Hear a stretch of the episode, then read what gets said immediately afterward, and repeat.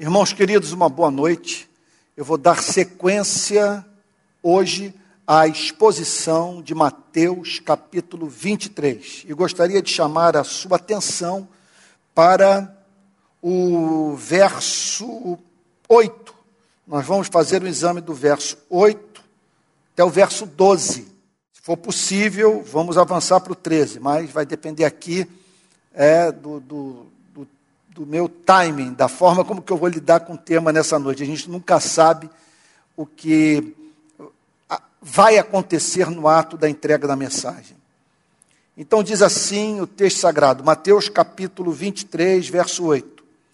Mas vocês não serão chamados de mestre, porque um só é mestre de vocês, e todos vocês são irmãos. Aqui na terra não chamem ninguém de pai, porque só um é o pai de vocês, aquele que está nos céus. Nem queiram ser chamados de guias, porque um só é o guia de vocês, o Cristo. Mas o maior entre vocês será o servo de vocês. Quem se exaltar será humilhado, e quem se humilhar será exaltado. Uma pausa é feita no sermão de Jesus. O movimento que Cristo estava iniciando não cabia nesse mundo de inveja, competição e vaidade. Quem pode negar a beleza de uma declaração como essa que acabamos de ver? Cristo apresenta aos seus discípulos o sonho chamado Reino de Cristo, comunidade dos irmãos, igreja. Observe, portanto, que ele não abre mão da ideia de os crentes viverem juntos em comunhão, edificando-se mutuamente e servindo uns aos outros. O Cristo que emerge nessas passagens desconstrói para construir.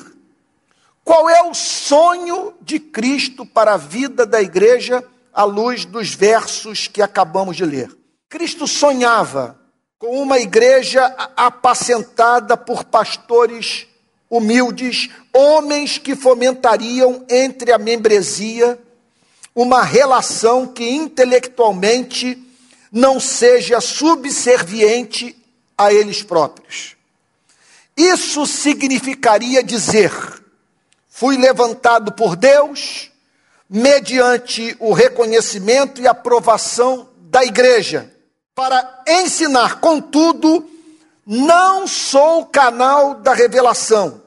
Não tenho vida intelectual perfeita. Eu erro, sou homem do meu tempo. Não absolutizem o que falo. Ouçam-me mantendo o evangelho em suas mãos. Exijam que eu pregue expositivamente. A fonte da verdade é Cristo. Minha autoridade está baseada na autoridade de Cristo. Não tenho o direito de usar o púlpito da igreja para trazer material alheio às Escrituras. Esse pregador, portanto, consciente e deliberadamente torna os membros da igreja independentes dele. Certamente, se o tal é expositor bíblico fiel, age segundo o amor e vive em santidade, terá a estima de todos. Mas não a ponto de o seu nome ser posto ao lado dos nomes dos profetas, apóstolos e do próprio Cristo, como escreveu Jace Riley, abre aspas, não somos proibidos de estimar grandemente e amar os ministros do Evangelho, por causa do trabalho que realizam.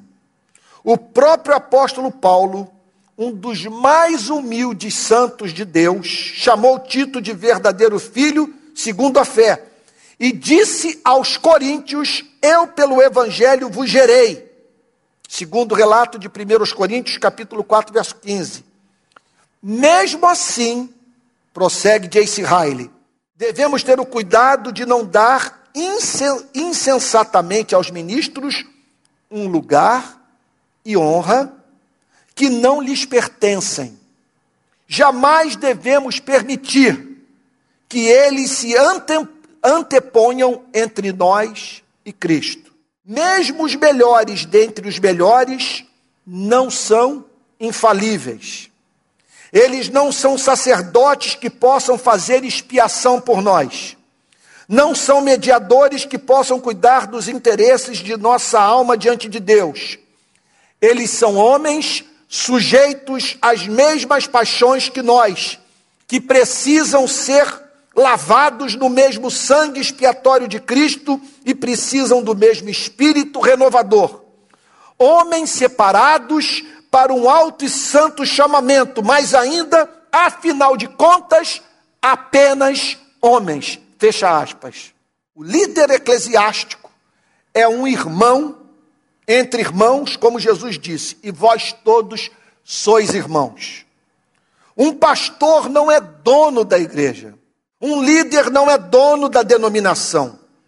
Sua liderança não pode ser vitalícia, porque ele pode enlouquecer, parar no tempo, mudar de teologia, pecar gravemente, tornar-se intratável. Regularmente, os irmãos precisam se reunir em assembleia a fim de saber se ele ainda está em condição de ocupar posto de tamanha importância. Há um espírito democrático, portanto, na Igreja de Cristo. O bom líder usa com cuidado a forma de tratamento ovelha, jamais insinuando subserviência. Ele não se considera alguém que lidera idiotas. Quando abre a boca, tem sua mensagem regulada por espírito fraterno, pois está se dirigindo a irmãos, a iguais.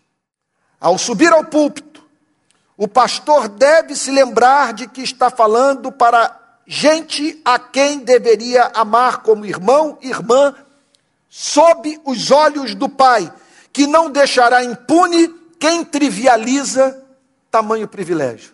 O culto, conduzido pelo bom pastor, passa a ser visto como um encontro em família. Um dos objetivos, princípios da pregação é tornar o relacionamento entre os irmãos no corpo de Cristo algo tão belo, real e espontâneo que a igreja apresente evidência sociológica da veracidade do evangelho. Como escreveu John Stott, abre aspas. A pregação envolve um relacionamento pessoal entre o pregador e sua congregação o pregador não é um artista que declama do palco enquanto a audiência permanece passiva. Não é apenas um arauto que prega como se estivesse gritando dos eirados. Um intermediário entre o rei e um povo que ele não conhece e que não conhece também. Ele é um pai com seus filhos. Entre eles existe um relacionamento de amor familiar. Fecha aspas. Em suma, um pastor não pode ter como meta ser chamado de mestre, pai ou guia, mas ser visto como um irmão que se afadiga no estudo das Escrituras com vistas à edificação da igreja. Repito, tudo isso é muito belo. É o sonho de Cristo para a vida da igreja. Os cristãos, portanto, devem estar precavidos. Há uma tendência a prestar uma sujeição indevida a pastores e líderes espirituais. Não há ninguém na terra a quem devamos prestar obediência irrestrita. Jamais deveríamos permitir criar uma relação de dependência com os líderes eclesiásticos.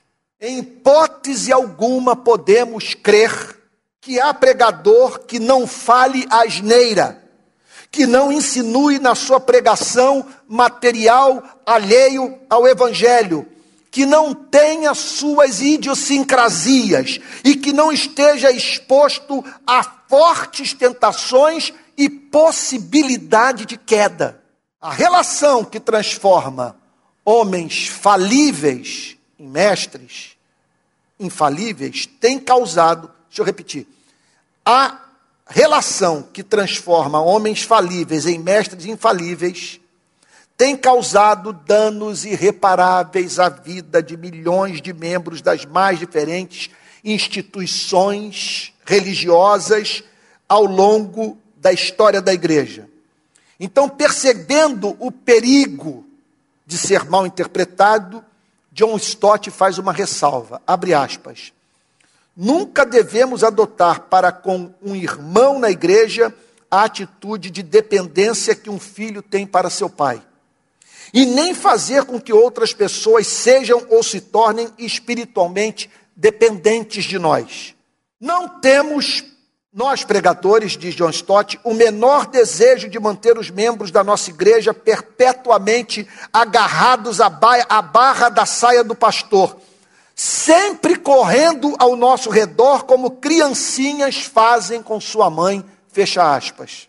Sendo assim, apenas um cuida de nós, nos ama incondicionalmente e sempre nos comunica a verdade. É só a Ele que devemos toda submissão em amor grato. Cristo o chama de Pai. O que é a igreja, a comunhão dos irmãos sob o olhar amoroso do Pai. Deus é visto como tendo prazer na igreja nessa passagem. Sua alegria consiste em ver pregadores eruditos e humildes proclamando em amor a verdade. Ele ama ver os cristãos tratando uns aos outros como verdadeiros irmãos. Aqui o orgânico prevalece sobre o institucional. Não há hierarquia baseada em dignidade, mas em funcionalidade. Tudo vale a pena enfatizar. Em amor, corandel, isto é, na presença de Deus, como nos ensina Jesus nessa passagem.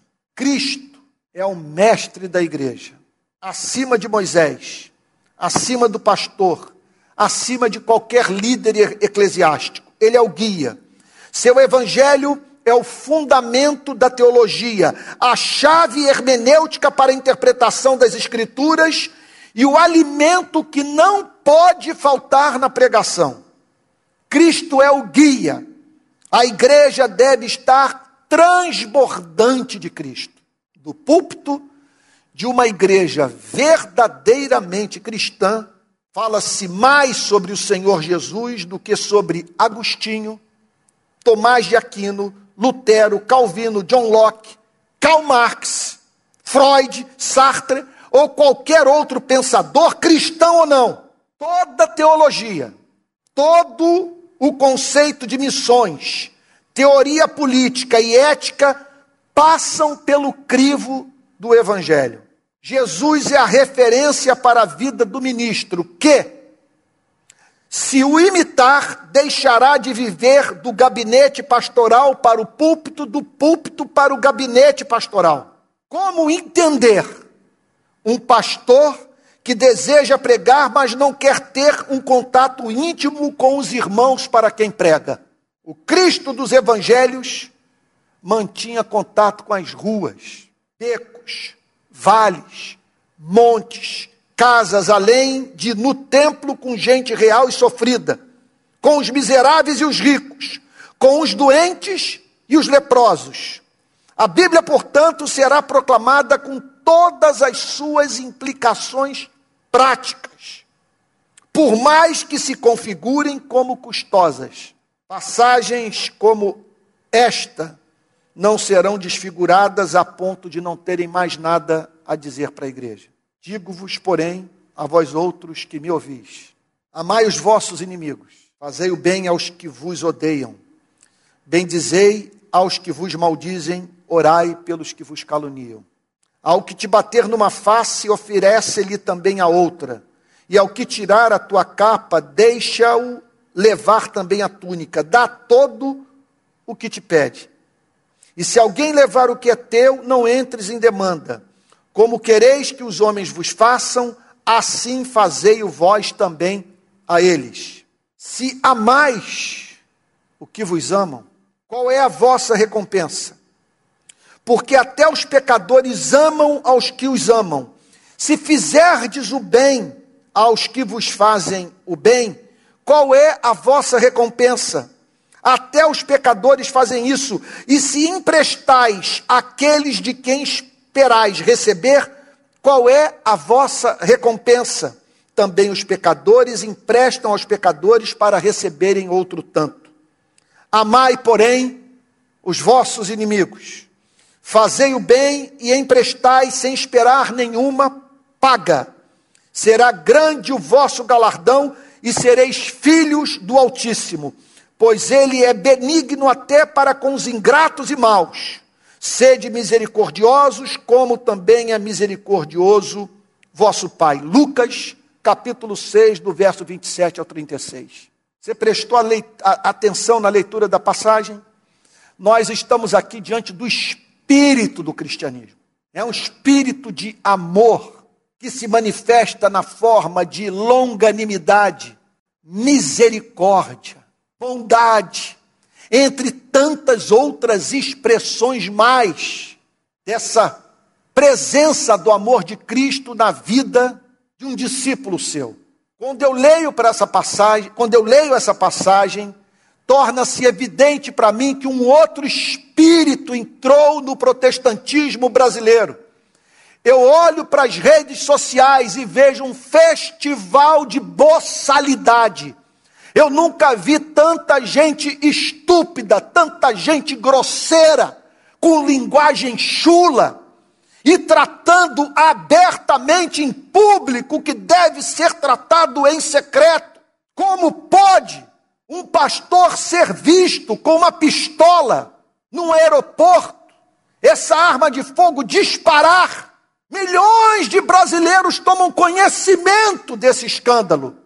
E a igreja, em vez de sair em nome de Jesus em busca da preservação da glória do Evangelho, foi encontrada em não poucos dos seus membros declarando que o próprio Cristo armou a sua igreja, que no final da sua vida ele se comportou como se estivesse a dizer para os seus discípulos: esqueçam o que eu preguei para vocês em Lucas capítulo 6, de 27 a 36.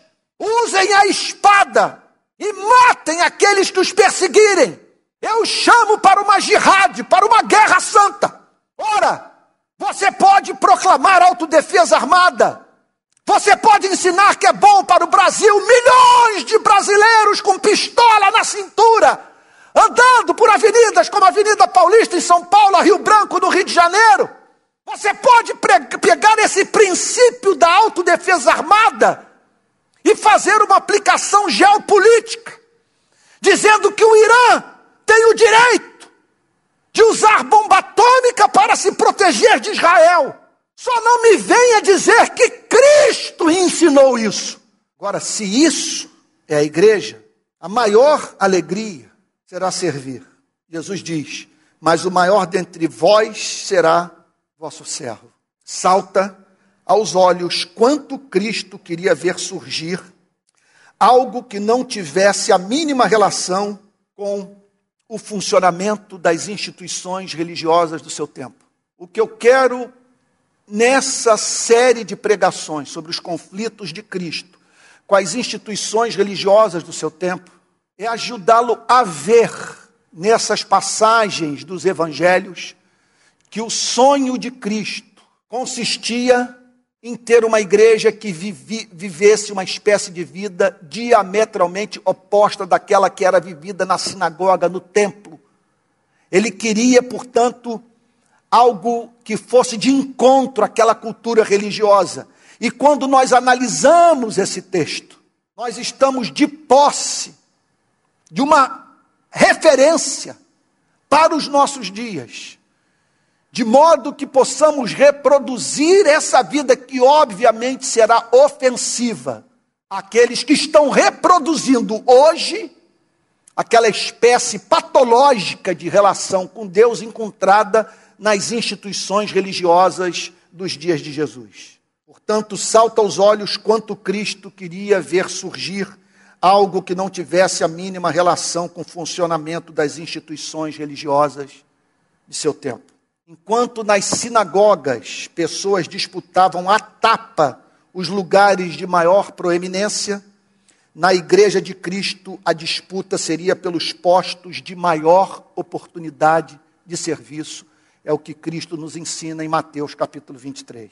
O Evangelho de Cristo é um chamado a todos para lançarem longe o cetro e a coroa, se cingirem de uma toalha, pegarem uma bacia com água, a fim de lavar os pés dos irmãos. Quanta divisão carnal teria sido evitada na história da igreja se cristãos levassem a sério essa injunção. Quantos absurdos deixariam de ser cometidos em nossos dias se líderes totalitários se tornassem servos de fato? Jesus faz uma promessa clara nessa passagem, que também há que também é uma advertência. Ele faz uma promessa que não deixa de ser ao mesmo tempo uma advertência. Quem a si mesmo se exaltar, será humilhado. Quem a si mesmo se humilhar, será exaltado. O indivíduo que usar a igreja para autopromoção será humilhado. Subitamente, verá seu império eclesiástico desmoronar, sua denominação colapsar, sua igreja ser abalada.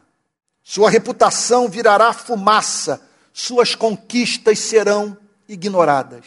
Sim, Deus pode permitir que haja um racha na denominação, que sua igreja passe por uma divisão severa, que a presença aos cultos dominicais decaia.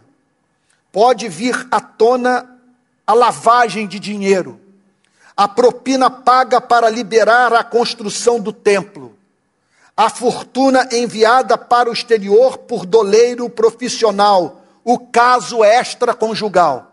Em suma, Deus pode se apartar desse homem e deixá-lo entregue a si mesmo.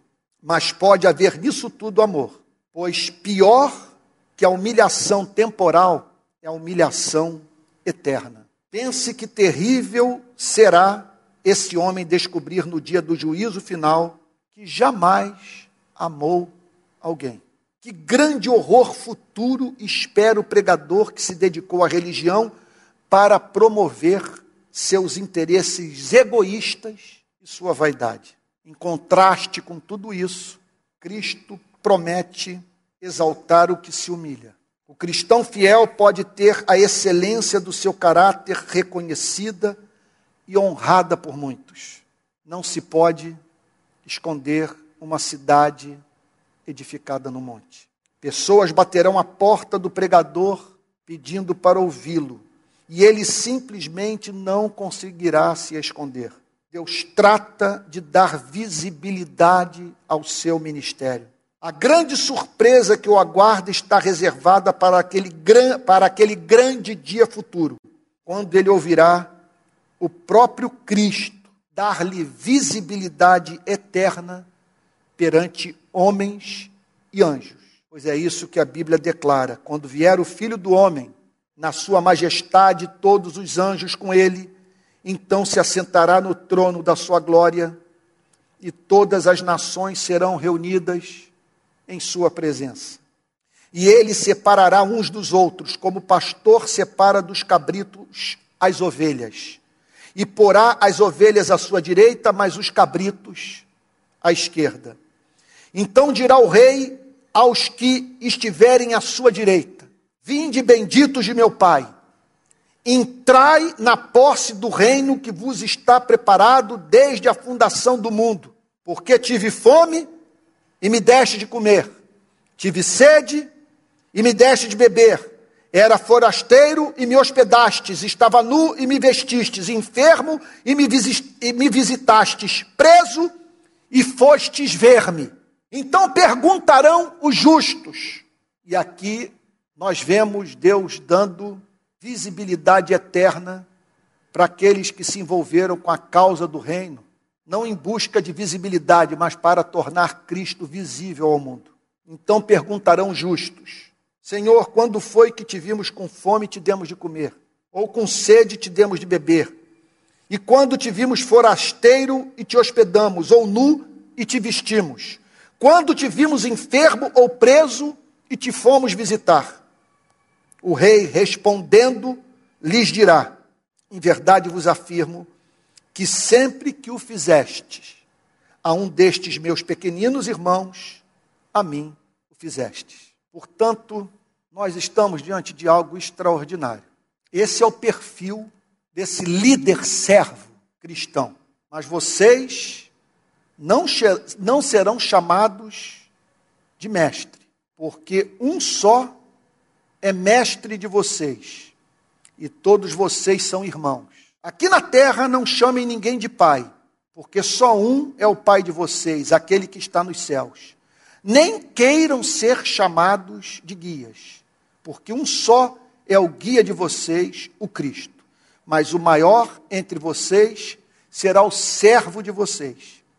Quem se exaltar será humilhado, quem se humilhar será exaltado.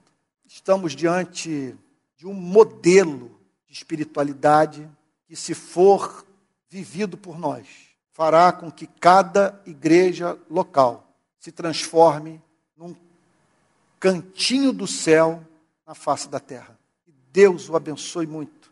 E até a próxima segunda-feira, quando continuarei fazendo essa exposição de Mateus, capítulo 23, que faz parte da série Os Conflitos de Cristo com as Instituições Religiosas do Seu Tempo. Permita-me repetir.